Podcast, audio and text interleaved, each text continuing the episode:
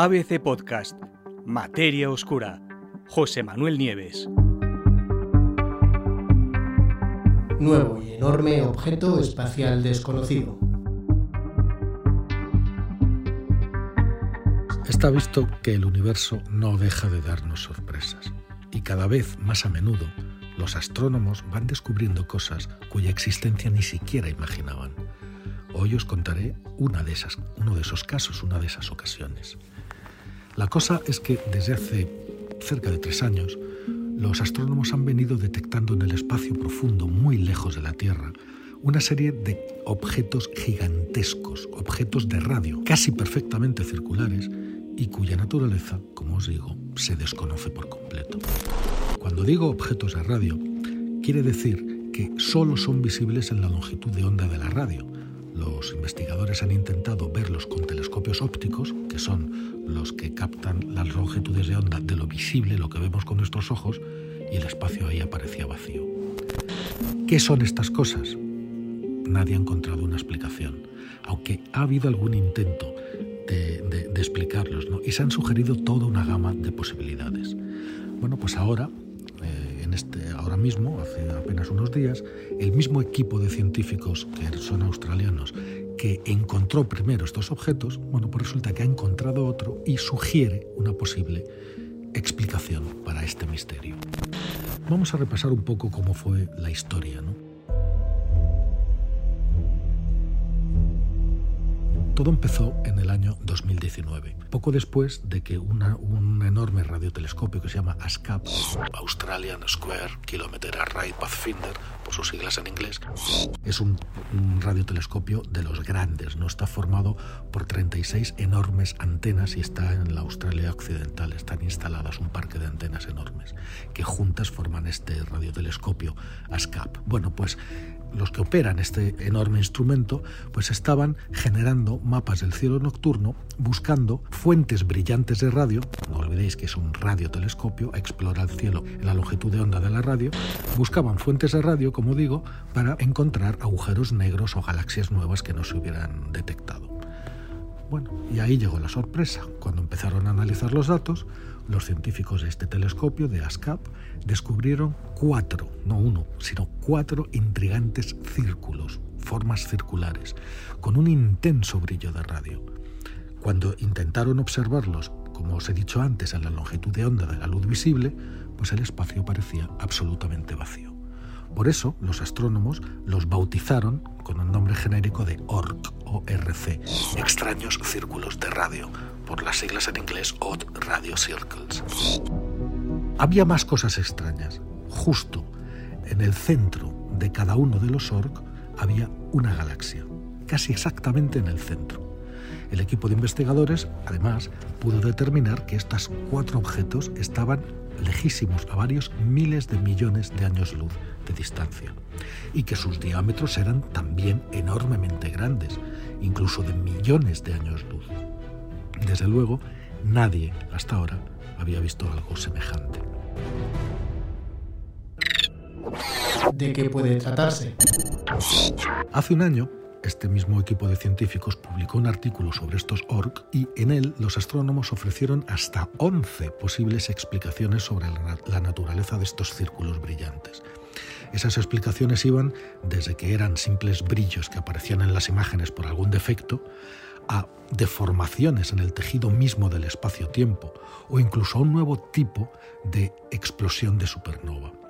Ahora, en el nuevo trabajo, los mismos científicos eh, han reducido ese número de 11 posibles explicaciones a 3.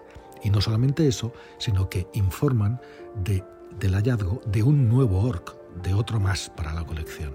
Se trata en esta ocasión de otro anillo muy brillante, tiene cerca de un millón de años luz de diámetro y está situado a la nada despreciable distancia de 3.000 millones de años luz.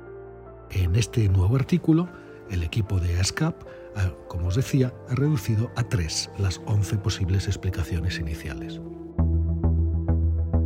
La primera de esas tres posibles explicaciones es que podría haber un cúmulo de otras galaxias alrededor del objeto central, de esa, galaxia central. Y que esas galaxias serían demasiado débiles para ser captadas por los telescopios actuales y que sus materiales, de los materiales de los que están hechas, brillan en la longitud de onda de radio y que han, y han adoptado esa forma de anillo o de círculo.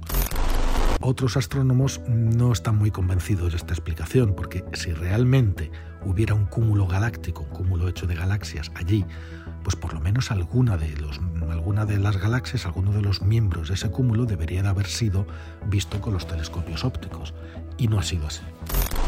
La segunda posibilidad es una cuestión, fijaros, de perspectiva.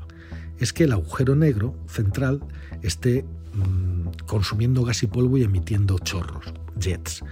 Si tenéis presente eh, la clásica imagen, hay, eh, hay, muchas imágenes en Internet eh, y, o, o conseguidas por telescopios en las que aparecen galaxias que hacia arriba, o sea, hacia su norte, digamos, desde el centro hacia arriba y hacia abajo, desde la parte de abajo, emiten unos poderosísimos chorros de energía.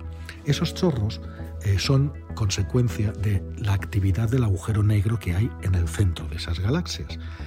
¿Qué quiere decir con esto? Pues que cuando el agujero negro está devorando materia, la materia que se queda en el borde sale proyectada, formando esos enormes chorros de partículas y de radiación y de energía que tienen hasta miles y miles de años luz de longitud. Nosotros estamos acostumbrados, dicen los científicos, a ver estas galaxias de perfil, con lo cual los chorros esos chorros hacia arriba y hacia abajo que son como conos, empiezan como más puntuales y se van ensanchando a medida que suben o que bajan el de abajo, ¿no? Bueno, pues los vemos de perfil y entonces vemos estos chorros arriba y abajo. Pero ¿qué pasaría si en el caso de los orcs los estuviéramos viendo desde arriba? Es decir, estaríamos encima de la galaxia, con lo cual veríamos ese círculo que aparece sería el borde de ese cono y a través del tubo que forma ese chorro veríamos la galaxia central. Es decir, es una simple cuestión de perspectiva. No serían objetos extraños en este caso, serían los mismos tipos de objetos que estamos viendo en muchas galaxias activas, pero claro, vistos desde arriba. Y vistos desde arriba podrían presentar ese aspecto. Hay una tercera explicación, eh, desde luego bastante más excitante que esta, ¿no? Que es que efectivamente estemos ante algo desconocido ante una manifestación de un tipo de evento galáctico o espacial del que no teníamos noticia hasta ahora. Algo que nos podría llevar a una nueva física, a un nuevo entendimiento de todos aquellos fenómenos que nos resultan misteriosos.